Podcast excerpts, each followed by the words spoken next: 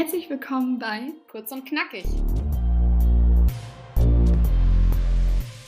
Herzlich willkommen zum Podcast von Kurz und Knackig. Heute sprechen wir nämlich mit dem humorvollen, charmanten und bodenständig gebliebenen Paul Ripke. Paul hat viele Jahre lang als internationalen Fotograf gearbeitet und ist heute Unternehmer.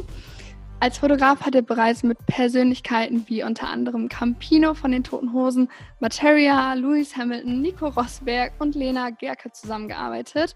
Als Unternehmer hat er nun seine eigene Modemarke und zwar Paris, das Kochheft Rip Kitchen auf den Markt gebracht und lebt derzeit mit seiner Familie in Newport Beach in den USA und ist zusammen mit Joko Winterscheid der Host des Podcasts AWFNR Alle Wege führen nach Rom. Und heute ist er bei uns. Hi, Paul. Hallo. Moin, Paul. Wir grüßen dich hier aus dem wunderschönen Hamburg.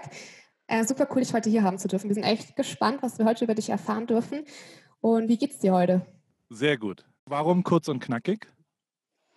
Äh, das ist tatsächlich eine lustige Geschichte.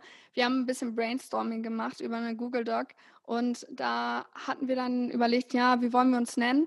Dann habe ich ein paar Bullet Points gemacht und gesagt, so, ja, vielleicht eine Metapher, vielleicht was mit unserem Namen äh, und so weiter. Der sollte auf jeden Fall kurz und knackig sein. Und dann schreibt sie einfach dahinter, ja, finde ich gut. Ich dachte so, okay. hä? Alles klar. Ja, äh, aber, eigentlich eine ganz gute Idee. Aber seid ihr kurz und knackig? Also seid ihr klein? Relativ? Also ich bin 1,78. Das ist nicht klein? Nein. Ich bin 1,70. Dann bin ich wohl knackig. Ist auch nicht, ja. auch nicht. ich bin die kurze und die knackige, ja, mein Gott. Ist denn der Podcast kurz und knackig? Der hat was kurz und knackiges, das wirst du noch später merken. Okay. Gut. Ja, auf jeden Fall erstmal nochmal frohes Neues. Äh, wir wollten einmal unsere fragen, wie du deinen Rutsch ins neue Jahr verbracht hast. Ich war in äh, La Quinta in der Nähe von Palm Springs also, und habe da einfach, äh, wie immer, seit 20 Jahren bin ich eingeschlafen um 21 Uhr. Also ich äh, bin kein Silvesterfreund, ich finde das äh, okay, aber ich schlafe immer lang vor 12 Uhr ein und ich gehe auch immer eh früh ins Bett. Insofern äh, ist auch dieser, dieser Tag war jetzt keine Party oder sowas. Ja, ich bin auch, muss auch sagen, ich bin auch kein Silvesterfreund. Bei uns war es auch mega entspannt. Ich glaube, mit so das beste Silvester, was ich hatte, einfach nur zu chillen irgendwie Harry Potter zu gucken. Mhm. Und ja, fand ich auch ganz nice, muss ich ah, sagen. ich, Paul, ich bin schon ein bisschen neidisch, dass du Silvester so unter Palmen verbringen kannst. Also Traum.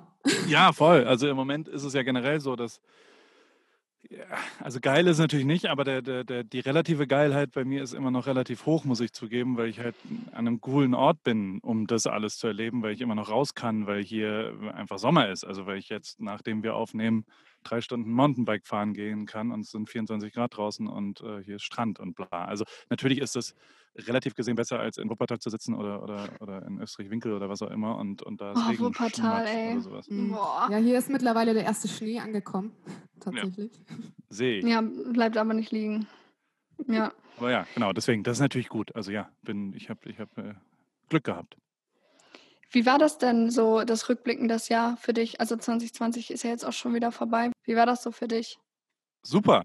Ich habe, äh, also so dumm wie es klingt, ich habe tatsächlich ein mega geiles Jahr hinter mir. Ich habe, ähm, ich glaube, was alles ganz gut. Ich habe ausgerechnet, oder beziehungsweise Strava, wo ich Fahrrad fahre, das misst so, wie lange man Fahrrad fährt und Rennradfahren. Ich habe so Rennradfahren für mich entdeckt und habe hab genau Anfang des Jahres damit angefangen. Also bin äh, im Jahr 2019 gar kein Rennrad gefahren und 2020 aber sehr viel, nämlich 430 Stunden auf dem Rad.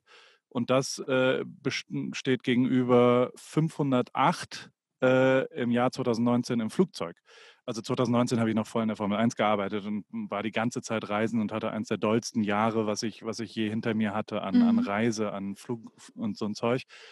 Und natürlich ist ein Jahr, in dem du die Zeit nicht im Flugzeug verbringst, sondern auf dem Fahrrad draußen in der Natur und Sachen siehst und, und Sport machst, für mich zumindest sehr viel besser. Ich äh, bin gesund, meine Familie ist gesund, niemand hat, ich bin auch so ein bisschen der Meinung, dass wir, so wie wir leben und wie wir, was unsere Einkommenshaus und, und soziale Situation ist, wir es uns eigentlich leisten können, Corona nicht zu kriegen, wenn wir ja. nach den Regeln spielen, zumindest jetzt hier in Amerika. Also die Fälle sind ja sehr, sehr hoch in Amerika, vor allem bei Leuten, die sich es eben nicht leisten können, hm. die arbeiten gehen müssen, die gemeinsam in einer Wohnung wohnen und, und, und all das haben wir jetzt nicht zwingend.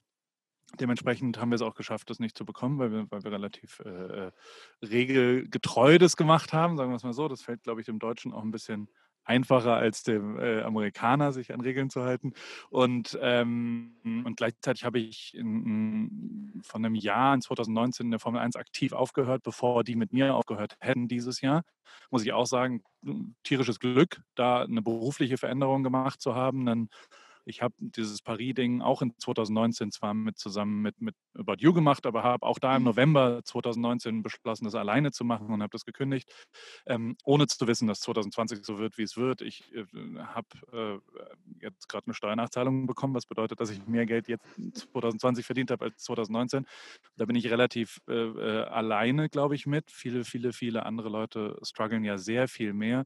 Mich hat es wirklich fast gar nicht getroffen, sondern das Gegenteil eher positiv getroffen. Ich ähm, habe drei, vier Sachen, die, die wirklich sensationell laufen. Ich ähm, ähm, bin hochglücklich hier und, und habe auch endlich ein paar Freunde gefunden hier, weil ich halt so viel hier rumhänge. Und das ist total geil gerade. Also ich, ich freue mich gerade. Ich bin guter, guter Stimmung. Mega gut. Ja, Hast du dann ähm, Hast du dann, jetzt ist ja 2020 ist jetzt auch begonnen, hast du denn so Vorsätze? Ich habe tatsächlich gesehen, dass du einen OnlyFans-Account gestartet hast. Äh, für alle, die jetzt OnlyFans zum Beispiel nicht kennen, OnlyFans ist halt eine Plattform, in der Prominente kostenpflichtig Content bereitstellen können. Aber man muss auch sagen, die Inhalte sind meiner Meinung nach, oder was ich so gesehen habe, vorwiegend erotisch und pornografisch, aber auch nur vorwiegend. Was geht da ab, Paul? Was machst du da so? Halt also, ähm, also der, der, der, ihr seht mich ja gerade, also die, die ja. Hörer da draußen äh, äh, hören uns ja nur, aber ich bin ja nackt und natürlich. Genau. Und deswegen frage ich. ähm, nein, also grundlegend ist, ist äh, die Kernidee, also ich denke in meinem Leben immer ein bisschen in Kür und Pflicht. Ich kümmere mich ein bisschen um die, um die Pflicht, also da, da bin ich auch durchaus überraschenderweise pflichtbewusst. Also ich meine, ich habe drei Kinder, ich habe eine Frau, ich habe ähm, ähm, also wir, wir, ich habe auch gewisse Verantwortung und die Pflicht ist quasi, dass, dass wir das uns leisten können, was wir gerade uns leisten wollen, sozusagen. Und ähm, dieses Jahr würden wir gerne hier weiter wohnen, da müssen wir Miete bezahlen, Essen bezahlen und, und halt hm, Schule und dies und das. Mhm. Und ähm, diese Pflicht, die habe ich ganz gut dieses Jahr durch, durch, durch vielen Dank Joko, äh, den Podcast zum Beispiel. Damit verdienen wir Geld, da wird, da wird Werbung äh, geschaltet. Dann durch Paris, äh, danke Tarek äh, und About You. Ähm, auch das verdient Geld schon im ersten Jahr, was total verrückt ist, weil wir im, im Mai erst angefangen haben.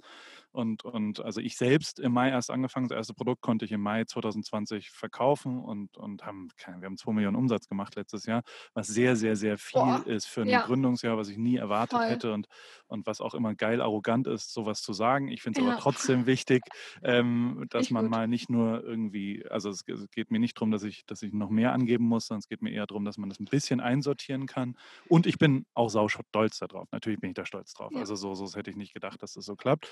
Ähm, ähm, gleichzeitig äh, glaube ich aber, dass man dann in der, und da bin ich sehr rassam, wenn dann so die, die Pflicht erledigt ist, will ich in der Kür irgendwas anderes machen. Das hat wirklich, das mhm. habe ich schon mit 22 gemacht oder mit 24 habe ich als Pflicht Hockeytraining gegeben und, und da habe ich mein Geld verdient sozusagen, um meine Wohnung zu bezahlen, mein Zimmer zu bezahlen und als Kür Hip-Hop-Fotos mal gemacht oder, oder also ich, ich habe immer versucht quasi in der Pflicht Geld zu verdienen und das, also dann hatte ich ein Fotostudio und habe für all die äh, Verpackungen fotografiert. Das ist jetzt nicht Hackfleisch, die nannten es Mode, es ist aber näher an Textil. Also es waren ganz schön viele Matsch- und Buddelhosen, ganz schön viel, also so Kinderartikel und so. Ja. Also es war wirklich nicht cool.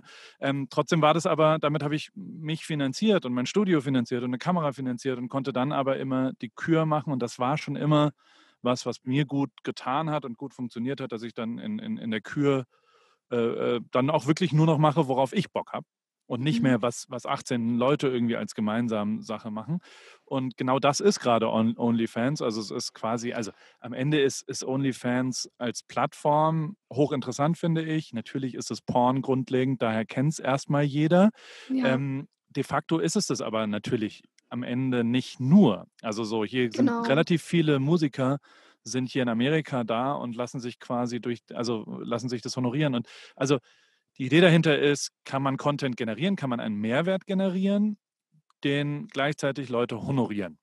Äh, und zwar Ah. direkt honorieren. Also ich habe Ja. ja quasi mit einem Podcast generiere ich Content, die Leute, also Leute hören den Podcast und Firmen geben uns Geld, dass wir ihre Firmen dort drin bewerben. Das ist was ganz, ganz anderes, als wenn ich jetzt was mache, was vielleicht, im Moment ist es umsonst, aber vielleicht, also Ja. es ist ein, ein Podcast, es ist eine Audiodatei am Ende, es ist eine fünf bis zwölf Minuten, keine Ahnung, wie lange ich jeweils Bock habe, nehme ich hier um 18 Uhr auf. Was ich hier in Amerika sind amerikanische Themen, keine Ahnung.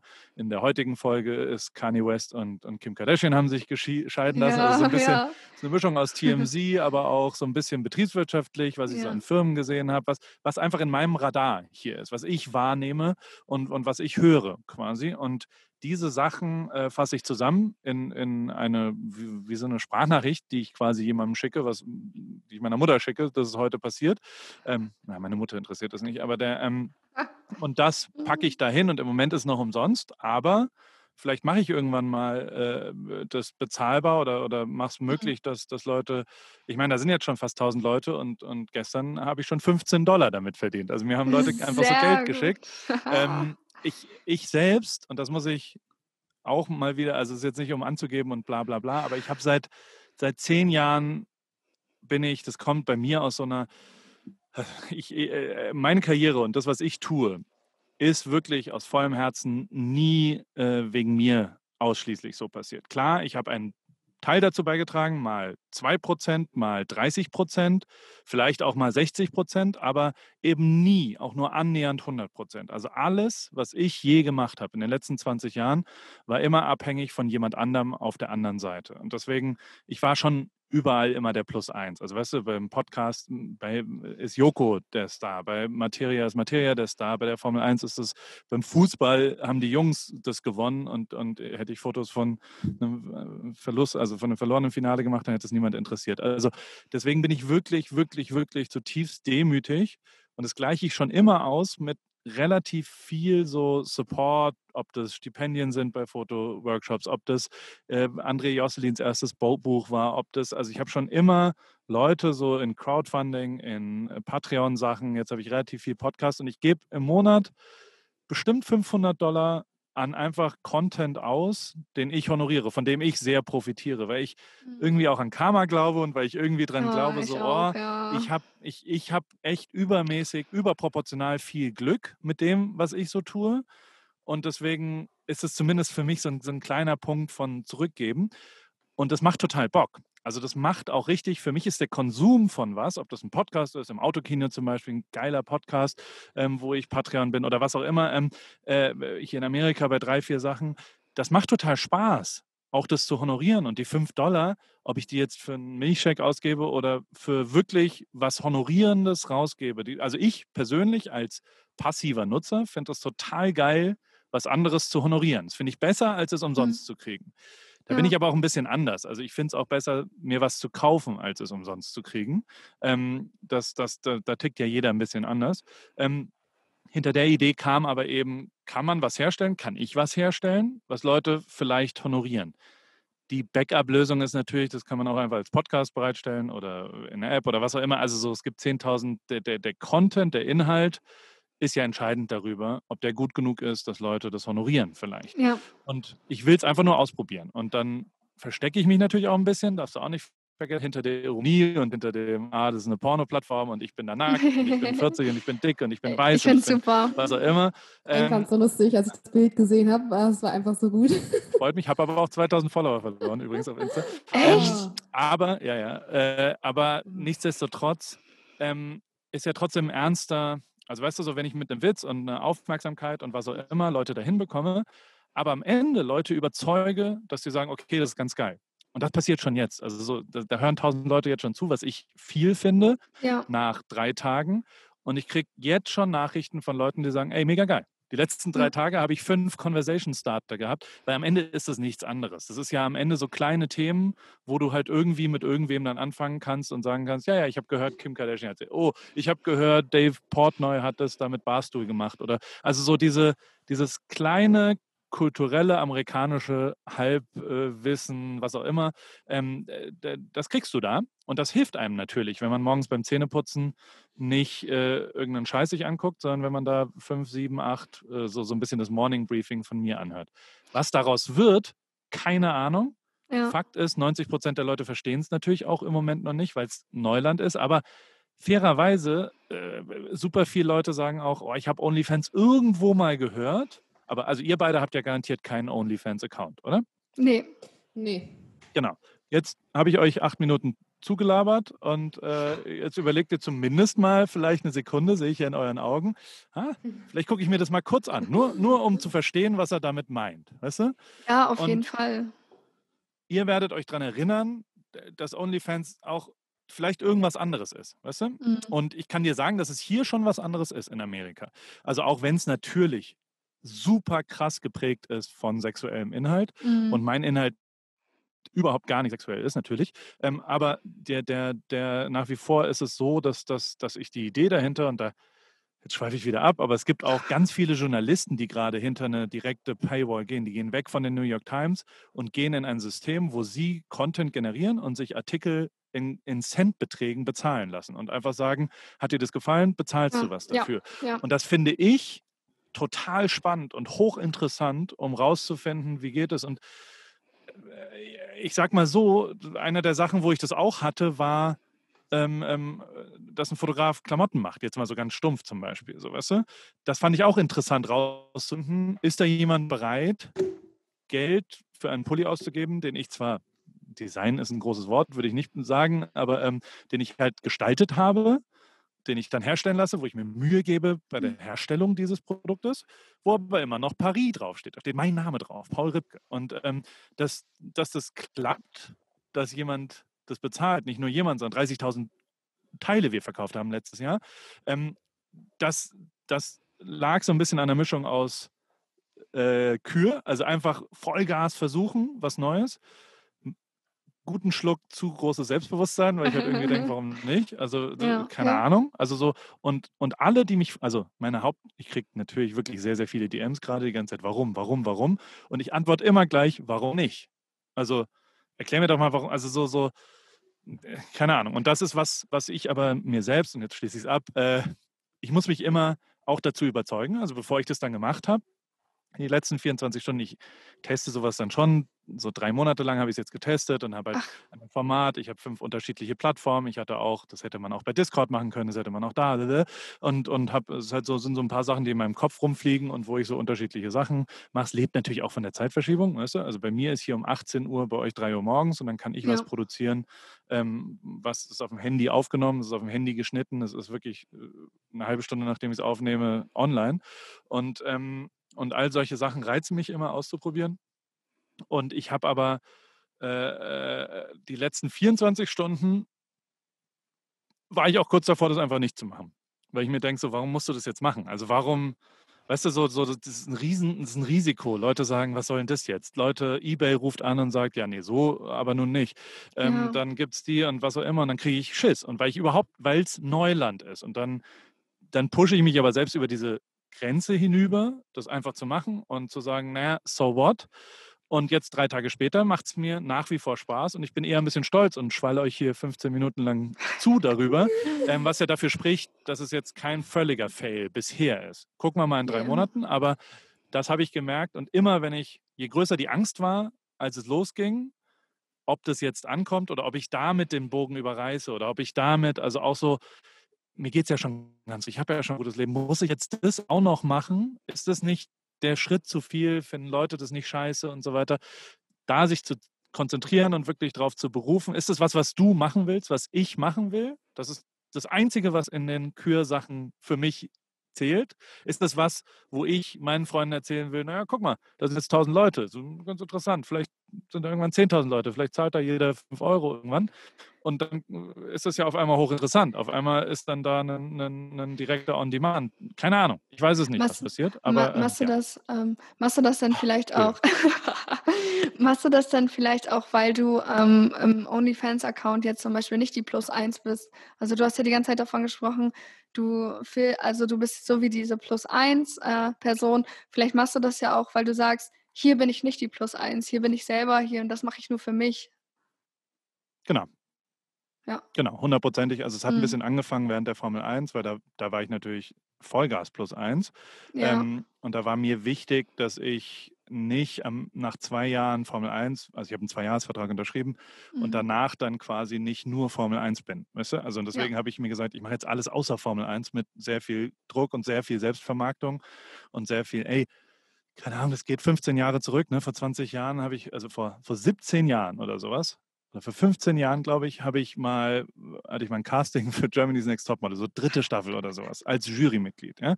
Also wirklich Krass. lang, lang, lang, lang her. Und Ja. dann bin ich aber relativ schnell rausgeflogen, nachdem ich einen Cast-Call mit, mit Heidi hatte, hatte die keinen Bock mehr drauf. Ich war da 25 oder sowas.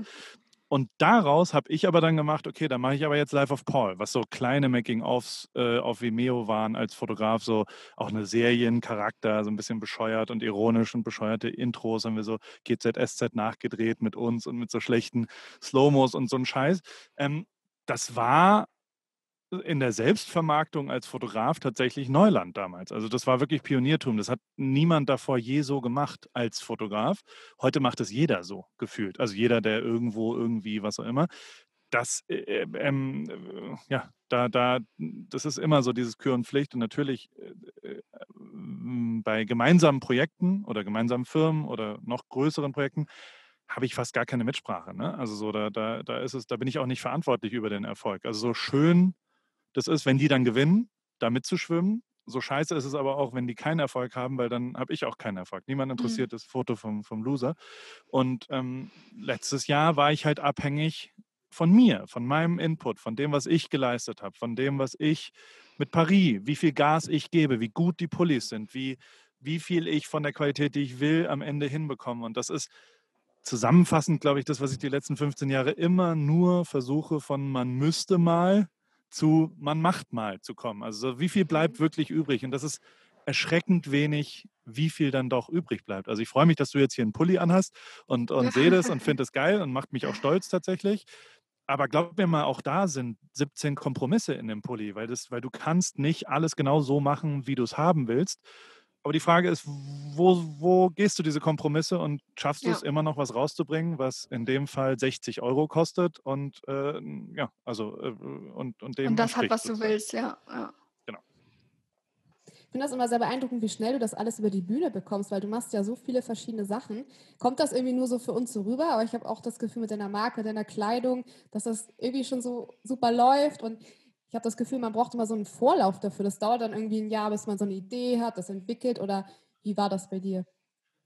Also die Antwort, also ich bin sehr, sehr ungeduldig und ich will es dann auch sofort Mhm. und will dann auch, also ganz, ganz viele Sachen klappen nicht, weil es zu weit weg ist und weil es dann, das können wir erst in einem halben Jahr, Taschen zum Beispiel. Ich wollte ganz viele Taschen mit Duschbags zusammen machen, ein guter Freund von mir, wir Oh, alles fertig Olsen. gemacht, genau. Ja, nice, alles ja. voll geil und dann, die produzieren aber in Vietnam und es ist eine Vorlaufzeit Ja. von einem Jahr und ich war so, hä, ich weiß überhaupt gar nicht, was für Farben ich bei Paris nächstes Jahr habe. Also ich, ich arbeite nicht auf einem Zeithorizont von, von zwölf Monaten, das, das geht Mhm. bei mir nicht.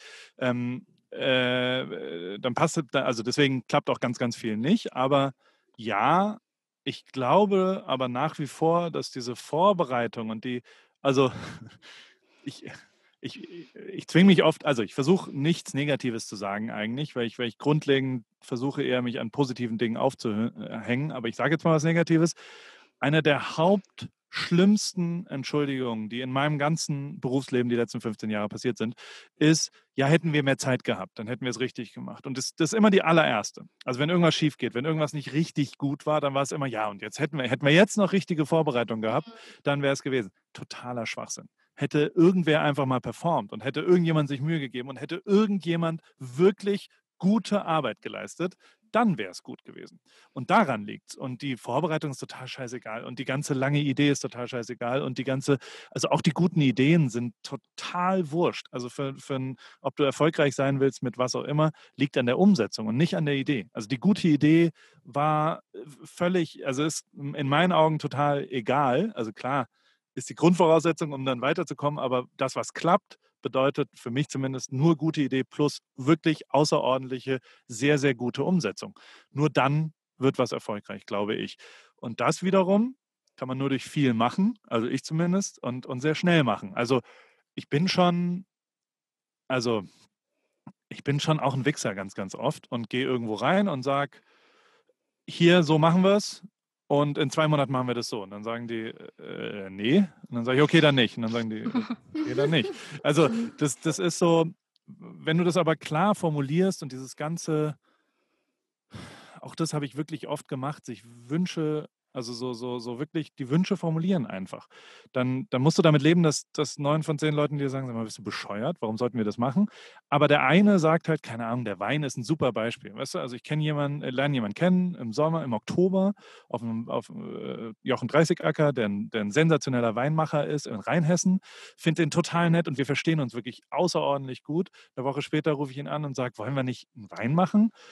Hm, drei Tage später gehe ich hin, wir wählen den aus und zwei Monate später gibt es den Wein etikettiert und gemacht. Das ist eine sehr schnelle Turnaround-Zeit, ja, aber auch eine realistische anscheinend. Also es ist ja nicht unrealistisch. Also so, so und, und fairerweise, äh, natürlich lebt es davon, dass das äh, er auch ein hohes Qualitätslevel hat, aber, aber wenn man dann gemeinsam sich Mühe gibt und konzentriert, dann geht es auch, ist es gar nicht so viel Arbeit, wenn, das, wenn, wenn diese Sachen schon da sind. Und das muss man halt auch sagen der hat halt ein krasses Team zum Beispiel. Also der hat so zwei, drei Leute, die da Marketing machen. Jules heißt die eine. Und die sind dann eben auch am Start und delivern over. Also so, so ja. die machen mehr, als sie eigentlich machen müssen, weil sie irgendwie Bock drauf haben, was anderes auch zu machen oder, oder weil sie einfach ins Produkt glauben.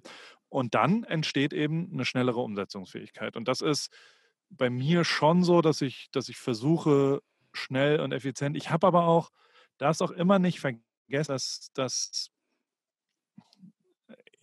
ich glaube, 98 Prozent, alles von allem, was bei mir passiert ist, ja, ist einfach wirklich nur Timing-Glück. Darf man wirklich immer, immer, immer nicht vergessen. Wenn ich heute einen Podcast mit Joko anfangen würde, wenn ich vier Jahre davor die Nationalmannschaft fotografiert hätte, wenn ich Materia drei Monate später kennengelernt hätte, wenn ich, egal, also die Liste ist super lang an Sachen, wo ich einfach nur zur richtigen Zeit am richtigen Ort gewesen bin. Und diese richtige Zeit die ist ja nicht planbar. Ich bin doch nicht Hellseher. Ich weiß doch mhm. nicht, dass Covid kommt und sagt, jetzt mache ich ein E-Com-Business mit Klamotten und, und mache einen Podcast, der vermarktbar ist oder was auch immer. Sondern ähm, ähm, die kann man aber so ein ganz klein bisschen Bauchgefühl hat man ja schon. Was, was, was ist denn gerade? Weißt du? Und wenn man ein bisschen mehr in die Zukunft guckt, dann, dann merkt man ja, okay, ich, ich, äh, was könnte da interessant werden? Was interessiert mich gerade? Mich interessiert gerade Clubhouse zum Beispiel. Das ist eine neue App. Habt ihr davon gehört? Nein, also ich nicht. Okay, siehst du? Weil ihr nicht Morning Glow Ripkey hört. Wenn ihr Morning ah, Glow Ripkey auf OnlyFans ah, hören würdet, wüsstet ihr davon. Ähm, Clubhouse ist eine Audio-App von, also stell dir vor, wie ein Speaker-Event oder einen, einen, es gibt sogenannte Fireplace-Talks, also so vier, fünf interessante Leute, die wirklich schon was geleistet haben, unterhalten sich über ein Thema E-Com, über Shopify, über was auch immer. Und äh, dann gibt es ein Publikum von tausend Leuten, die sich das dann anhören und, und inspirieren lassen oder sowas. Also wie Speaker-Events am Ende. Und das ist die digitale Version davon. Das ist eine App, wo immer nur Live-Gespräche da sind, wo immer nur fünf Leute da sind und dann kannst du dich da auch bewerben und dann kannst du, also gestern habe ich da zwei Stunden zugehört, wie jemand reingeht und, und seine Firma bewirbt und sagt so, guck mal, ich bin, ich mache Klamotten, was sagt ihr? Und dann sagen wirklich relevante, große Jerry Lorenzo, der Typ von Fear of God, also so wirklich relevante Leute sagen dann, okay, ich finde das cool, das finde ich nicht so cool, das da und so weiter und ist quasi uns nur Audio, also keinerlei Video und ist riesengroß gerade hier in Amerika. Klar, Covid, jeder sitzt zu Hause, ist ein bisschen ja. auch wie im Zoom-Call zuhören, weißt du, also so wie wenn ihr jetzt im Zoom-Call von Joko und mir vielleicht zuhört, wie wir den Podcast planen oder sowas. Ähm, das hat ja eine Qualität, hoffe ich, für euch, dass ihr sowas hören wollen würdet. Und das macht Clubhouse möglich. Und das ist wirklich unfassbar. Also die Idee dahinter ist halt so Networking, aber vom Telefon weg und mit Kopfhörern. Es klingt total geil. Du machst es einfach an und hörst nebenher ne, ne, einem Gespräch zu, was auch immer du sonst machst. Ob du Fernsehen, ich mache es in der Sauna, manchmal ich mache es, wenn ich, wenn ich einfach durch Insta durchstreame. Was ich aber sagen will, ist, das ist was Zukünftiges. Ob das funktioniert, keine Ahnung. Ob das da ist, weiß ich nicht. Aber wenn man jetzt das Gefühl hat, guck mal, das trifft eigentlich einen Zeitgeist, das trifft was, was total gut ist. Und das habe ich gerade zum Beispiel. Also ich bei, bei Clubhouse würde ich mir sagen, okay, ähm, da hätte ich Bock drauf, dass, ob das Nachwuchsfotografen sind, die mir ihre Insta-Accounts schicken, ob das Firmen sind, Startups, die, die irgendwie so Shopify-Sachen machen. Einfach ein bisschen Feedback, wie die so wirken, was so passiert, wer so was noch so hat. Das, da hätte ich total Bock drauf, das zu machen. Ähm, dann muss ich schnell sein. Weißt du? Ja. Also und dann kommt ja. der einzige, wenn du auf dieses Bauchgefühl hörst, ist nur noch Timing relevant. Wie schnell bist du da Und deswegen versuche ich so schnell wie möglich Turnarounds hinzubekommen, wie es auch nur irgendwie geht, weil das Einzige, was ich irgendwie vielleicht intuitiv ein ganz klein bisschen besser kann als andere, ist, ein Gefühl für was zu haben, also auch wirklich Übrigens, in 80 Prozent der Fälle ist es falsch, das Gefühl. Also letztes Jahr dachte ich, YouTube wird viel, viel erwachsener und ernster in Deutschland. Überhaupt gar nicht. Es ist total, ist genauso cheesy wie davor und ja. es ist genau der gleiche Inhalt wie davor. Kein einziger, der da ist. Also so, so ganz, ganz, ganz oft bin ich da total falsch. Aber wenn du richtig bist und dann hast du es schnell umgesetzt, dann klappt und das genau versuche ich halt so hoch wie möglich zu halten, so schnell wie möglich Sachen hinzumachen, weil die, also jetzt gerade gestalte ich Paris für nächstes Jahr.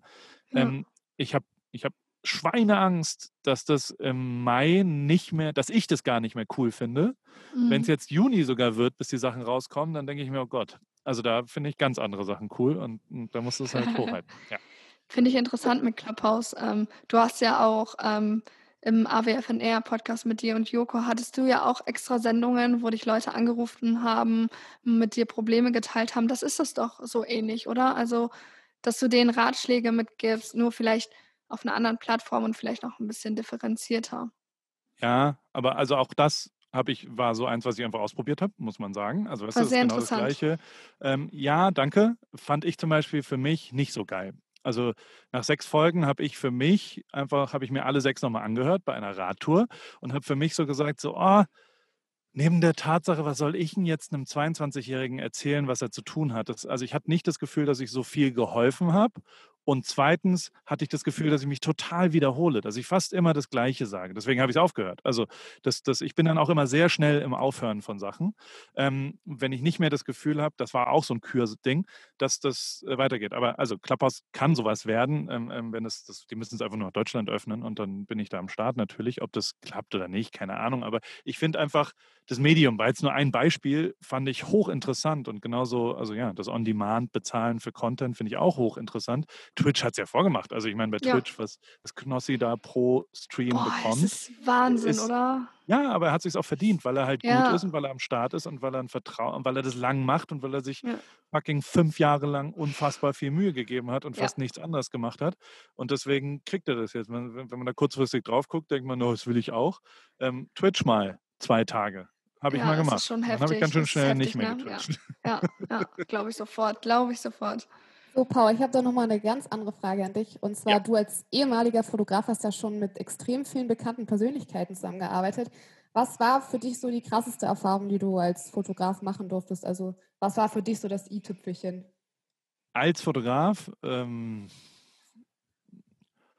ah, wahrscheinlich, äh, wahrscheinlich schon Materia Ostsee, dann ein einen Film, also es war aber nicht Fotograf, da war ich Regisseur sozusagen, habe einen Film gemacht über ein Konzert von ihm und das, das war mit Sicherheit das, das wichtigste Projekt, weil ähm, weil ich mit Martin halt angefangen habe, da haben wir, da habe ich Leute von der Bar, die an der Bar gearbeitet haben, äh, äh, gesagt, könnt ihr mal für einen Song an die Bühne kommen? Ich muss ein Videoschnipsel oder ein Foto machen, wo es aussieht, dass nicht eben nur die drei zahlenden Gäste, die alle drei verwandt mit Materia waren, ähm, äh, da stehen, sondern dass da zumindest zehn Leute stehen, dass ich durch ein paar Hände durchfotografieren kann. Das war das erste Konzert Konzert, was ich von dem fotografiert habe. Und das letzte war halt 35.000 Leute, äh, Einzelshow in Ostseestadion. Und das war mit Sicherheit auch das, das Wichtigste, weil ich da zumindest retrospektiv am meisten Anteil, glaube ich, daran hatte. Also so, so, das habe ich am meisten betreut, am meisten vielleicht, also so, ich würde immer noch sagen, nicht mehr als sieben Prozent Anteil an dem Erfolg von Materia, aber immerhin 7 Prozent. Also so, mhm. so ähm, ähm, und, und das hat mich schon sehr, sehr stolz gemacht, das zumindest vielleicht ein bisschen gepusht zu haben. Der hätte auch vor 31, was sind 7 Prozent von 35.000, keine Ahnung, der hätte halt vor 32.300 gespielt, wenn ich nicht dabei gewesen wäre, aber trotzdem sind da ja auch ein paar dabei, weil wir ganz coole Sachen gemacht haben und das, das hat mich stolz gemacht und das war wichtig, ja. Welche Persönlichkeit hat dich da besonders positiv überrascht? Also mit wem hat das auf Anhieb funktioniert mit der Zusammenarbeit? Also fairerweise fast alle, die du, die du da genannt hast. Also der, der, ich finde Menschen erstmal total interessant. Also so, so ich finde Reinhold Beckmann total äh, crazy interessant und, und Leute, die sowas also es gibt ja schon so ein, ich nenne es immer so ein bisschen profan Motherfucker gehen. Also so, du, du, es gibt ja schon ein paar Leute, da bist, da bin ich zumindest immer nach drei Minuten so, okay, krass. Das ist wirklich jemand, das ist ein Deliverer. Das ist einer, der labert nicht, sondern der, der hat auch wirklich schon was gemacht. Ja. Und ob das sportlich ist, ob das musikalisch ist, ob das äh, äh, showmäßig ist oder was auch immer, natürlich gibt es einfach Motherfucker. Und äh, Niki Lauda war wahrscheinlich der größte Motherfucker von allen. Ja. Den fand ich wirklich riesenkrass und mich zutiefst beeindruckt und viel, viel Zeit mit dem verbracht in der Formel 1 und weil er mich auch irgendwie so ein bisschen lustig fand, wie ich da trottelig, also wir waren ähnlich gekleidet, also ähnlich nicht Formel 1 mäßig, das fand er immer ganz gut. Und aber grundlegend ist es halt, ähm, nee, also ich, ich bin schon leicht beeindruckbar, muss ich sagen. Und das hat mir sehr geholfen. Ich finde auch wirklich, also keine Ahnung, ich, äh, äh, auch wenn ich, wenn ich hier von, von äh, Bibi und, und Julian kennenlerne bei, äh, die habe ich nur einmal zehn Sekunden in Coachella, aber dann finde ich die erstmal cool. Also ich finde erstmal, was die geleistet haben, ich finde Dagi unfassbar beeindruckend, was die so leistet. Ich bin, bin, also ich, keine Ahnung, ich finde selbst Olli Pocher, was der, also ob der Inhalt jetzt so ist, wie er ist, aber so, so erreicht Leute und, und er gibt sich Mühe und er setzt sich hin und macht es. Und ich gebe erstmal immer Props für Fleiß, muss ich sagen wenn es so ganz weird wird wie, wie beim Wendler oder Attila Hildmann oder sowas, dann Oh ist man natürlich Gott, schnell raus. Aber Ja. trotzdem ähm, ähm, finde ich, finde ich erstmal echt ganz schön viele Leute ziemlich cool. Und das hilft mir natürlich in der, in der Arbeit, die ich da getan habe. Paul, wir wollen ein Spiel mit dir spielen. Ja, wird jetzt kurz und knackig. Ah, Das nee, noch nicht. Noch. Ich frage ja nur, weil, weil also ich, äh, ich bin das Gegenteil von kurz und knackig. Ich bin also dick und rund. Ich bin, äh, äh, ich laber, ich schwall einfach drauf los, wie ihr vielleicht schon gemerkt habt in den letzten 40 Minuten. Ja, das ist uns Und nicht wenn ihr-. Wenn ihr denkt, ach, äh, warum redet er jetzt so viel? Welcome to my life. Nee, ich finde es sehr interessant. Also wie gesagt, wir spielen das Spiel Polaroid, heißt das. Wir Ja. gehen mit dir ein wenig auf Zeitreisen. Wir schicken dich nämlich an einen Ort zurück, an dem du schon gewesen bist. Im Gepäck hast du eine Polaroid-Kamera und für jeden Ort erhältst du ein Bild auf der Kamera. Also welche ganz besondere Kulisse oder inspirierende Person oder aber lustige oder sentimentale Erinnerung würdest du mit dieser Polaroid nochmal festhalten wollen? Ich kann dir mal ein Beispiel geben. Zum Beispiel ähm, Los Angeles. Ich würde zum Beispiel äh, wieder zurück an den Venice Beach gehen und einfach nur das Meer festhalten. Es war nämlich so, dass ich 2019 war das, glaube ich, ähm, für mehrere Monate in die USA gezogen bin und ähm, dann hat mich mein Freund mal besucht für zwei Wochen und wir sind an der Westküste entlang so ein bisschen gereist und dann saßen wir da wirklich einen Tag am Venice Beach und ich dachte nur so, ey, ich bin, also es war wirklich ein Schritt für mich, ich bin echt ganz alleine in die USA gezogen und ich sitze gerade mit dir hier und wir sitzen einfach am fucking Venice Beach. So, was ist da los? Also es war so richtig ein einschneidender Moment für mich, also wunder, wunderschön, wo ich es erstmal realisiert habe, weil es war schon ein krasser Schritt für mich, ähm, auch von meinem Freund so lange getrennt zu sein natürlich, alleine irgendwo hinzugehen. Ja, und das wäre so das, was ich nochmal so festhalten würde. Ähm, ja, das wäre so mein Beispiel. Also hast du wahrscheinlich verstanden, oder? Spiel habe ich verstanden, aber ich will erstmal wissen, was Luisas Polaroid ist. Spontan fällt mir ein, ich habe ein Auslandssemester in San Diego gemacht. Ich finde ja die Westküste sowieso wahnsinnig schön. Ich will da unbedingt nochmal hin. Und ähm, ja, das Auslandssemester ging fünf Monate und ich bin einen Tag vor Weihnachten dann wieder zurückgekommen nach Hamburg. Und ich hatte irgendwie auch gar keinen Bock auf Weihnachten. Ich wollte eigentlich am liebsten da bleiben. Aber dann so, als, so ein Abschiedsfoto haben wir gemacht mit meiner ganzen Gruppe. Wir haben uns alle verkleidet als Weihnachtsmänner und dann haben wir am Strand so ein schönes Gruppenbild gemacht. Und das ist, glaube ich, mir so hängen geblieben. Aber das gibt es, das Foto, oder? Ja, das gibt's. Weil theoretisch muss es du. ja ein, ein Moment sein, den du nicht fotografiert hast. Oder? Es, es muss nicht, es kann, also es kann ein Moment Also ein- sein. Muss Man macht nicht. ein Foto nochmal, was, was einem wichtig war. Ja, also je nachdem, genau, was du halt nochmal wiederholen würdest. Also wenn du sagst, okay, ich gehe jetzt nochmal an den Ort zurück, woran erinnerst, also woran würdest du den nochmal äh, zurückerinnern wollen und was würdest du sozusagen in einem Foto festhalten wollen? Es gibt, also es gibt 10.000 Ja. Sachen, aber ich glaube, die, die, ähm, also. Wir, der- wir der- haben ja Orte für dich, die wir dir Ach, ihr, vorsagen. du, ihr habt Orte, geil. Ja, wir Okay, machen es ein bisschen leichter. Natürlich. Also fangen wir Erzähl. einfach mal an mit deiner, mit deinem Hometown gerade Newport Beach. Was ich da fotografieren wollen würde. Ähm, Genau, in dem Sinne. Ich finde, äh, ich bin da immer noch jeden Tag fasziniert von, von Sonnenuntergang und Licht. Also die, das liegt so ein bisschen auch an der, an der Luft hier, das ist ja pazifische, kalte Luft, äh, sehr Mhm. feuchte Luft, 70 Prozent Feuchtigkeit, die hier auf, auf äh, Wüstenluft ist in Camps Bay oder in Kapstadt auch so. Und, ähm, und in Rio de Janeiro durch den, durch den Urwald hinten Oh. dran. Und ähm, so ähnlich ist es hier. Und da ist quasi wirklich Sonnenuntergänge hier sind halt außergewöhnlich. Und da gibt es so viele, also äh, einfach ein sehr schöner Sonnenuntergang, einfach nur eine Palme davor von, von dem, was da so Ja. äh, die, die, die Welt einem gibt, an, an, wenn da noch ein paar Wolken sind, die dann so von unten bestrahlt werden, das ist schon epic. Ich muss auch sagen, als ich, ähm, ich habe halt in Arizona gelebt, ich habe, Mhm. es ist wirklich kein Scherz, ich habe noch nie so heftige ähm, Sonnenuntergänge gesehen wie da. Also es war wirklich, wirklich krass, Ja, muss ich sagen. Das ist, das ist außergewöhnlich hier. In, es ist also außergewöhnlich, ja. ja. in Deutschland nicht oft so, Nee. muss man sagen. Ja, unser nächster Ort ist die Côte d'Azur. Côte d'Azur. Ähm, äh, ein paar, ein paar Sachen, da, da ist das ganz gut, dass ich nicht fotografiert habe.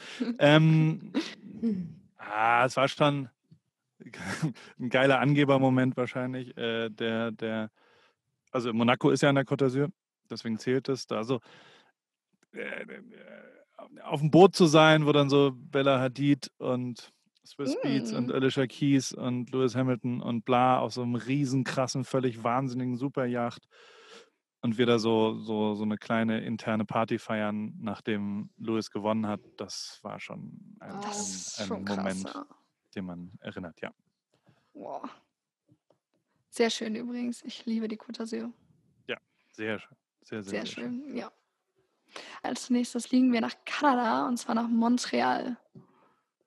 Oh, Montreal ist sofort Niki Lauda, der letzte, äh, letzte Moment, wo, den ich mit Oh. ihm hatte, ähm, ähm, wo, wo er schon so gehustet hat und so eine Lungenkrankheit hatte und Mhm.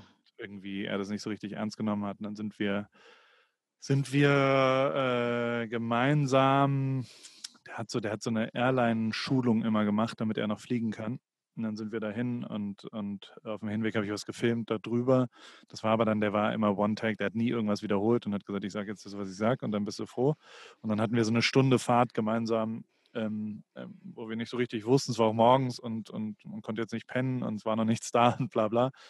Und dann habe ich mal beschlossen zu sagen, du, Niki, ich, ich jetzt, ist zwei Jahre her, ähm, ich für mich nehme mich wahr, als dass ich schon absolut überproportional erfolgreich geworden bin mit dem, was ich so tue. Also so meine Karriere ist schon echt erheblich krasser geworden als das, was ich gedacht habe, was je passiert, also, also was ich mir je erträumt habe sozusagen.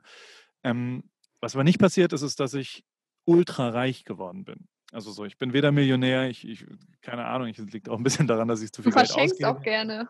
Ja, aber ähm, äh, wie wird man reich, Niki? Weil Mhm. er ist sehr, sehr reich. Ähm, äh, wie schaffe ich das jetzt? Und dann hat er so eine 45-minütige Abhandlung, die jetzt den Rahmen sprengen würde hier, aber die so ein bisschen über, wenn du eine Option hast, kümmere dich um Alternativen und äh, sei nicht immer abhängig von einer Sache und hat mich sehr bestärkt, tatsächlich darin äh, andere Sachen nochmal auszuprobieren.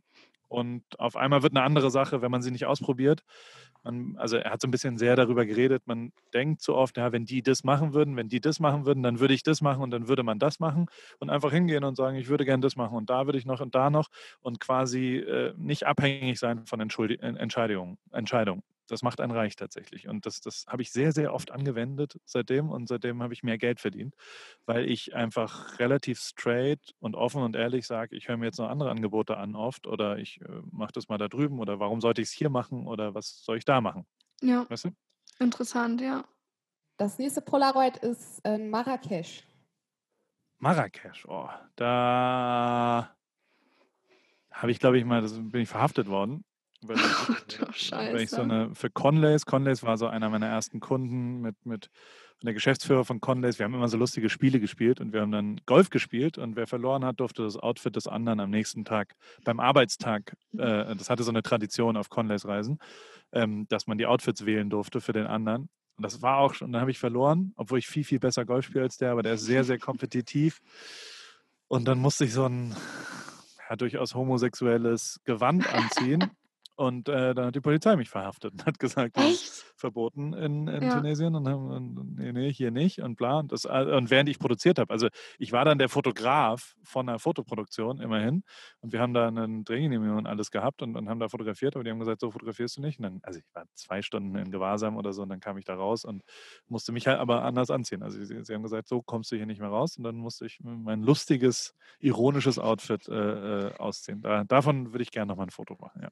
Ist ja offensichtlich sehr humorvoll genommen. Ne? Also war jetzt kein einschneidender Moment, da jetzt mal zwei Stunden im Gefängnis abzusitzen. Alles gut. Dann gehen wir weiter und zwar nach Kenia. Nach Kenia. Nach Kenia ist Kenia. Viva Con Agua, das war schon, also Zentralafrika generell ist, ist ein Ort, da war ich oft und, und ob jetzt Botswana oder Uganda oder eben Kenia oder ähm, ähm, so manch anderes Land, wo ich da noch war, Namibia. Und ähm, jeder, der die Möglichkeit hat, sollte das einmal machen, bin ich sehr, sehr, sehr überzeugt von und hat mich zutiefst geprägt. Wahrscheinlich auch einer der Momente, wo mir so viel gelernt habe, weil wir so irgendwo mit, mit Materia auch auf so einer Reise quasi waren und irgendwann nach acht Stunden mit einem Jeep über eine Landstraße dann nochmal vier Stunden wandern in die Savanne bist du, also da, da denkst du gar nicht mehr dran, dass es überhaupt Handyempfang gibt. Der ist schon seit zehn Stunden weg, aber ähm, du merkst halt auch, hier gibt es auch, hier gibt ja keinen Strom mehr, kein Wasser, kein gar nichts. Du bist mitten, mitten drin. Und dann haben wir so einen Jungen mit so einer Zwille gesehen, der so, der so, so Sachen abgeschossen hat, so ein, so ein Achtjähriger, was auch immer. Und Martin hat sofort so gesagt, so, oh, das ist ein geiles Motiv für unser nächstes Album. Und dann habe ich das da so fotografiert mit dem und er hat den so hin und her gestellt und wir haben das so gemeinsam wie so zwei Volltrottel, zwei deutsche Bands, die da so einen afrikanischen Jungen. Das wurde dann wirklich das, das Key-Visual der kompletten Zum Glück in die Zukunft 2 äh, Kampagne und, und, und das aber zu merken, dass so ein Typ wie Martin und, und von dem habe ich viel, viel, viel gelernt, dass der ganz, ganz ohne zu hinterfragen einfach sagt, das ist ein geiles Motiv, Mhm. das wird's. Ab da haben wir auch gar nicht mehr hinterfragt, dass das jetzt unser Motiv und das Cover ist, sondern haben einfach nur weitergemacht äh, und haben uns weiter darum gekümmert. Und natürlich hätte man 10.000 Mal zweifeln können und andere Wege gehen können, aber das, das da mal dem Bauchgefühl, wenn Martin und ich beide aus voller Überzeugung gesagt haben, das ist mega geil, das passt zu allem, was wir aus oder was er ausdrücken will, ähm, dem dann zu folgen ähm, und damit auch Erfolg zu haben, das, das hat mich zutiefst geprägt und das Foto würde ich jederzeit nochmal machen, um so zu sagen. Dann schicken wir dich mal nach Sri Lanka.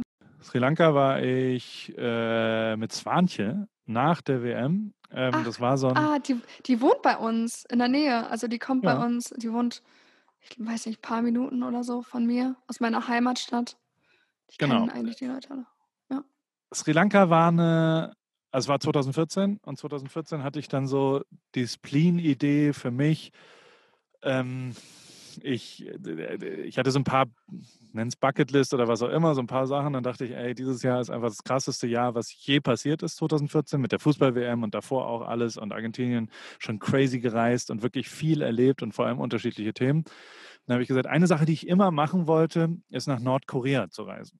Und dann habe ich mich drum gekümmert und dann, dann habe ich dann einen Visumsantrag, dann habe ich dann ein Visum bekommen, dann habe ich eine Rundreisegenehmigung, du musst es halt alles durchplanen.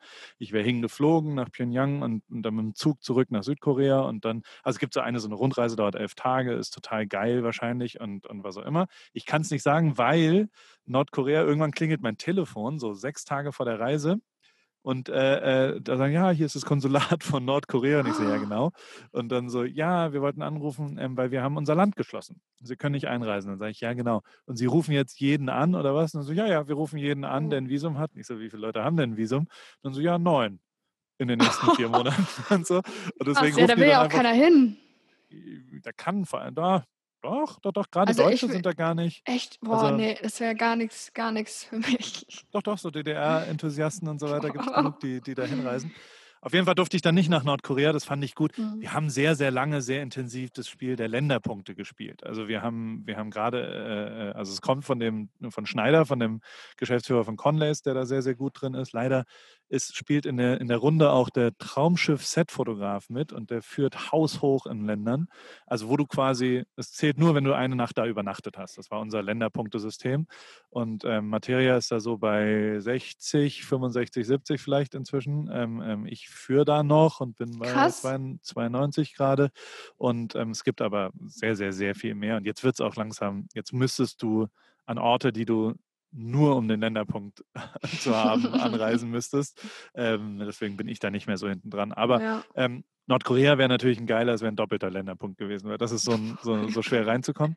Ich hatte aber dieses Visum und, ähm, und, und das wurde dann abgelehnt und dann, also beziehungsweise das Land wurde, wurde geschlossen. Gab übrigens immer riesen Ärger bei Einreise in die USA, weil halt in meinem Pass riesengroß ein Nordkorea-Visum äh, ja. äh, drin äh, steckte. Aber ich bin nicht eingereist, was übrigens später, als ich hierher gegangen bin und mein Visum bekommen habe, dazu geführt hat, dass alle, dass mein Anwalt zumindest gesagt hat, so zum Glück, da hättest du keine Chance. Wenn ich Fuß auf nordkoreanischen Boden Echt? gesetzt hätte, hätte ich kein Visum wahrscheinlich gekriegt. Oder zumindest Boah. hätte ich es klar erklären müssen. Es wäre sehr schwierig gewesen. Boah, Lange Rede, kurzer Sinn. Dann bin ich nach Sri Lanka und habe einfach gesagt, was will hm. ich denn sonst so sehen? Und dann habe ich mit Swanchi, mit der wollte ich schon immer mal Fotos machen und was auch immer, und habe gesagt, weißt du was, wollen wir das nicht machen? Und da sind gerade billige Flüge und zwar sensationell, weil Swanchi ziemlich cool ist. Also ich habe selten jemanden kennengelernt, der so ein geiles Mindset hat und so, so, also die ist wirklich, wirklich, wirklich beeindruckend cool von ihrer Persönlichkeit her. Und ähm, ist ein sensationeller Ort auch. Also geiles Hotel dort gehabt, da hatten wir so zwei Zimmer, die quasi raus zum Wasser waren und, und das, das war, es war eine gute Zeit dort, ja. Schöne also Woche. Also Bilder mit ihr auf jeden Fall, die einschneidend waren. Ja. Ja. So, zum Schluss reisen wir jetzt nochmal zurück an deinen Heimatort, und zwar Heidelberg. Nach Heidelzwerg. Ähm, ja. Und da muss ich jetzt überlegen, welches Foto ich nochmal machen wollen würde. Ähm, ja, ich glaube, Torch beim, Kennt, wisst ihr, wer Torch ist? Da seid ihr zu jung zu. Die, die, erste Hip-Hop-Band Deutschlands hieß Advanced Chemistry. Jetzt lernt ihr ein bisschen was. Hip-Hop-Kunde von Onkel Paul. ähm, und Advanced Chemistry waren, waren der Linguist Tony L., äh, Boulevard Boo und Torch. Und Torch ist ein Heidelberger Haitianer, ein, ein, ein Sohn von, von halb Haiti, also äh, seine Mutter ist Haitianerin, der Vater ist Deutscher. Und ähm, der hat äh, dort, der, der, hat so Hip-Hop, ist der Vater von Hip-Hop sozusagen in Deutschland. Also wirklich ist er tatsächlich, ist der König von Hip-Hop so ein bisschen. Ähm, und dessen kleine Schwester war meine zweite Freundin in meinem Leben. Und da war ich so 15 oder sowas. Und dann durfte ich da zum ersten Mal übernachten. Und, und ich war halt so richtiger Fanboy natürlich. Ich war 15 und war bei Torch zu Hause, was ich fast schon ein bisschen besser fand, als mit der Schwester zusammen sein. Und dann saß ich da beim Frühstück und dann kam der König rein. Und dann hat der König sich an meinen Frühstückstisch gesetzt. Und das war schon sehr, sehr beeindruckend als kleiner Hip-Hop-Honk, äh, äh, äh, dass da quasi so, so der König von Hip-Hop, der Erfinder von Hip-Hop in Deutschland sich an den Tisch gesetzt hat und mit mir Salami-Brote gegessen hat. Das würde ich gerne nochmal fotografieren. Aufgrund Corona ist es ja momentan etwas schwierig zu reisen, aber wo würdest ja. du auf jeden Fall nochmal hin, wenn das wieder möglich ist? Oder hast du dir da schon dieses Jahr Reiseziele gesetzt? Oder gibt es irgendwelche gecancelte Reisen aus dem letzten Jahr, die du dieses Jahr nachholen möchtest, sobald das dann die Situation zulässt?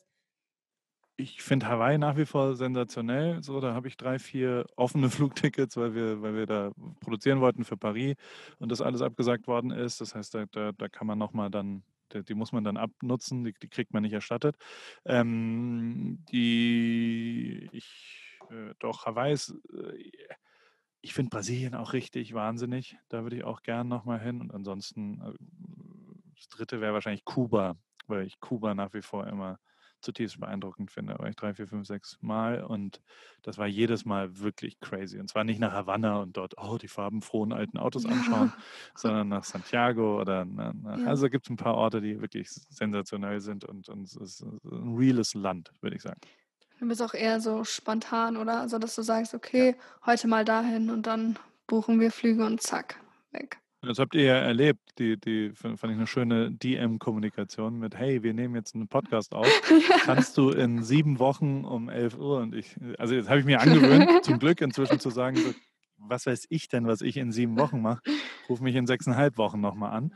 Ähm, das ist ja, wirklich die Realität. Gut. Also ich weiß ja. wirklich jetzt nicht, was ich übermorgen mache. Ähm, und das finde ich das größte Gut, was, was, was je passiert ist. Also finde ich das aller, aller, aller geilste, irgendwas machen zu können. Ja, ich finde es du ja. in Corona-Zeiten reisen wollen oder bist du da eher so auf Abstand oder ein bisschen vorsichtiger? Wartest du da lieber ab, bis sich das alles ein bisschen beruhigt hat?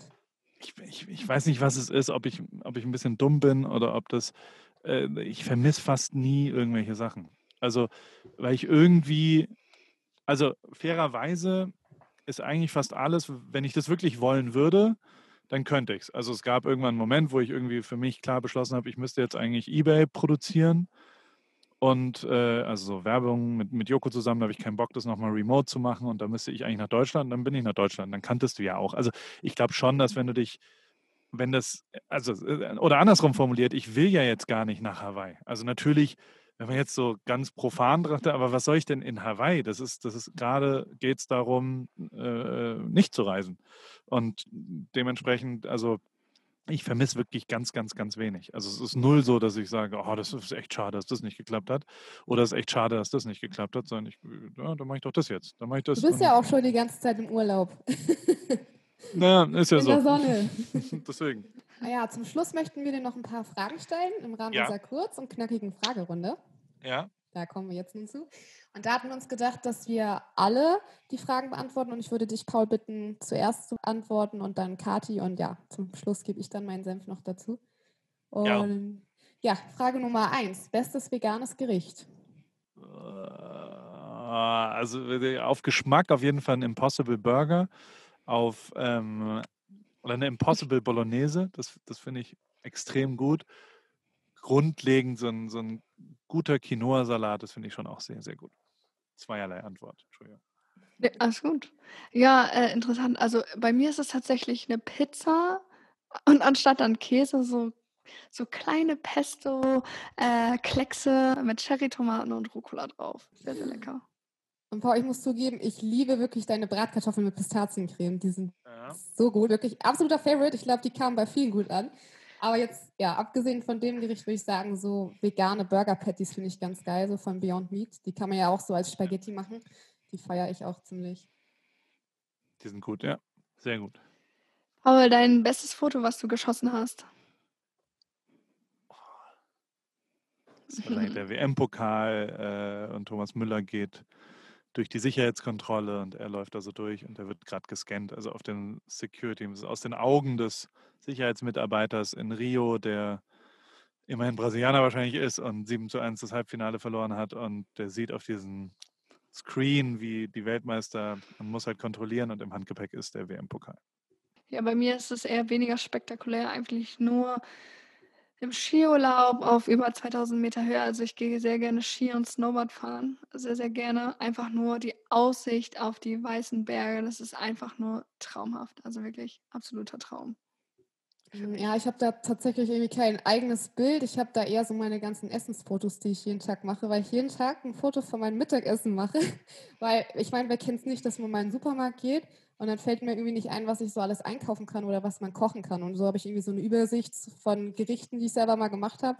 Und das hilft mir immer tatsächlich mega gut. Echt gute Idee, richtig gut. Sehr gut. Was war für dich so, also was wäre für dich so die schlimmste Aufgabe bei Duell um die Welt, wenn du dabei sein würdest? Oh, Da gibt es ja zum Beispiel irgendwelche Ängste, so Höhenangst oder irgendwas. Ich, bin, ich habe schon große, ja, ich habe große Höhen, also mir würde schon so ein Fallschirmsprung, das würde ich schon nicht machen. Also Echt? Höhenangst und so, nee, auf gar keinen Fall. Also einfach auch wirklich nicht, auch nicht, oh, da muss ich mich jetzt überzeugen, sondern würde ich einfach sagen, nee, meine ich nicht. Ciao. Und, ähm, ja, so ein paar wirklich völlig unsinnige Sachen, wo, wo, wo man sich, also ich bin auch nicht so der Adrenalin-Super-Junkie, was so Lebensgefahr angeht, weil, weil ich eine Familie habe und eigentlich Bock Ja, habe, klar. rumzuhängen. Ja, ja. Bei euch? Ähm, bei mir wäre es tatsächlich, ich habe extreme Platzangst. Also wenn mich jemand wirklich irgendwo festnageln würde oder so, äh, wirklich auch den Kopf fest, Beine fest, Bauch fest und ich wirklich nur noch da liegen kann und atmen könnte, da würde ich wirklich schweißgebadet werden und ich würde, glaube ich, wirklich anfangen zu heulen. Also ich kann das Mhm. teilweise schon nicht haben. Es ist Mhm. wirklich, wenn jemand auf mir liegt oder so und mich um, ganz doll umarmt, denkt, boah, schon richtig heiß. Das ist ganz, ganz schlimm. Ja, das wäre so Ich bei glaube, mir. das wäre auch so eine Angst von mir. Aber was ich noch schlimmer finde, ist, ist so irgendwelche Unterwasseraufgaben, also irgendwas mit Tauchen oder Luft anhalten, weil ich habe extrem Respekt vom Wasser. Und ich glaube, das wäre schlimm. Also ich erinnere mich so an Klaas, der hat ja mal so eine Aufgabe gehabt, auch wo er unter Wasser von einem Hai gebissen werden musste oder so. Also das wäre so echt, nee, das so Paul, Netflix oder Amazon Prime? Ähm, Beides. Für mich Netflix. Für mich Prime. Yay. Kopf- oder Bauchmensch, Paul? Bauch. Unbedingt Bauch. Ich auch, unbedingt Bauch. Schließe ich mich auch an. Frühaufsteher oder Morgenmuffel? Frühaufsteher. Morgenmuffel. Ich bin Frühaufsteher. Ja. Ähm, würdest du lieber Gedanken lesen können oder Zeitreisen? Ich würde gerne Gedanken lesen. Lieber. Okay, ich würde lieber Zeitreisen. Ich glaube, ich würde mich der Zeitreise auch anschließen. Kochen oder Essen bestellen? Kochen. Ich bin, ich habe Bock auf, auf Kochen. Das finde ich gut. Sehr gut. Äh, ja, ich bin da eher der Bestellen-Typ. Ich bin beim Kochen. Bier oder Wein? Ah, Beides, ne? Das ist das Problem. Also ich trinke schon sehr gern Bier und dann Wein. Auch wieder so eine, so eine Nicht-Antwort. Oh. Entschuldigung, aber ja. Nee, alles gut. Äh, ich bin da auf der Seite von dem Bier. Ich, ich Okay. liebe Rotwein. Okay. Ähm, jedes Jahr umziehen oder immer am selben Ort bleiben? Äh, nicht jedes Jahr, aber lieber umziehen. Man sollte lieber zwei, drei, vier Jahre, äh, äh, ja, alle. Ich, ich finde Umziehen gut. Verneuerungen, Veränderungen sind gut. Ja, ich finde Umziehen auch gut. Ja, ich auch. Hotel oder Camping, Paul? Hotel. Bin kein Camping-Typ, muss ich sagen. Ich bin auch Hotel. Auch Hotel. Ich habe irgendwie noch nie gecampt, nur einmal auf dem Geburtstag im Garten und dann bin ich mitten in der Nacht wieder reingegangen, weil es zu kalt war. Also, Oh, sehr gut. schwitzen oder frieren? Schwitzen. Ich bin totaler Schwitzer. Ich friere auch ich wirklich, nur, auch. wenn ich so viel Speck an mir habe. Ja, Aber ich würde auch lieber schwitzen als frieren, ehrlich gesagt. Ja, definitiv auch schwitzen. Feiern oder Stubenhocker? Feiern. Immer feiern. Leute kennenlernen, mit Menschen reden, das ist wichtig. Ja, ich bin auch beim Feiern dabei. Ich auch. Chaotisch oder ordentlich? Äh, sehr chaotisch. Überhaupt nicht ordentlich. Ich bin ordentlich. Also ich versuche es jedenfalls. Ich bin super ordentlich. Wundert mich nicht. Siehst du? Bitte. Fi Film oder Serie? Ah, Serie eher. Also ich bin nicht so der, der, der Cineast. Ich finde Serien aber gut. Ja, Ja. ich finde Serien auch sehr, sehr gut. Ich gucke eher Filme, weil irgendwie lässt meine Konzentration bei Serien nach. Und da muss man irgendwie mal am Ball bleiben. Das ist ja das Geile. Ja. Immer zu früh oder immer auf den letzten Drücker? Äh, immer zu früh. Also ich bin zeitlich bin ich relativ verlässlich, muss ich sagen. Ja, also ich bin immer auf den letzten Drücker, aber wenn wichtige Sachen anstehen, bin ich immer zu früh. Ja, ich so. definitiv immer zu früh. So, Paul, Abschlussfrage. Dein Tipp für 2021? Fürs, fürs. Leben, ganz Ja, grundlegend. für, ja, für Mhm. 2021. Äh, äh, machen, machen, machen. Also schnell reagieren irgendwie, also dass man grundlegend einfach, einfach so gab, es war nie einfacher, was Neues zu machen, weil die alten Regeln ja alle nicht mehr gelten und deswegen ähm, einfach jetzt genau loslegen und was verändern, wenn man was verändern will oder genauso bleiben. Aber es, es war nie einfacher, jetzt was Neues zu starten, glaube ich, Ja, dieses Jahr. finde ich gut. Sehe ich auch so. Also mein Tipp für 2021 oder generell wäre auf jeden Fall einfach zufrieden zu sein mit sich, was man hat, was man machen kann. Ähm, und ähm, ja, ich würde sagen, das ist so mein Tipp. Ich würde sagen, so, ja, abgesehen von diesen Standardsachen, mehr Sport, gesünder ernähren, vielleicht mal mehr meditieren. Das habe ich mir zum Beispiel auch mal vorgenommen.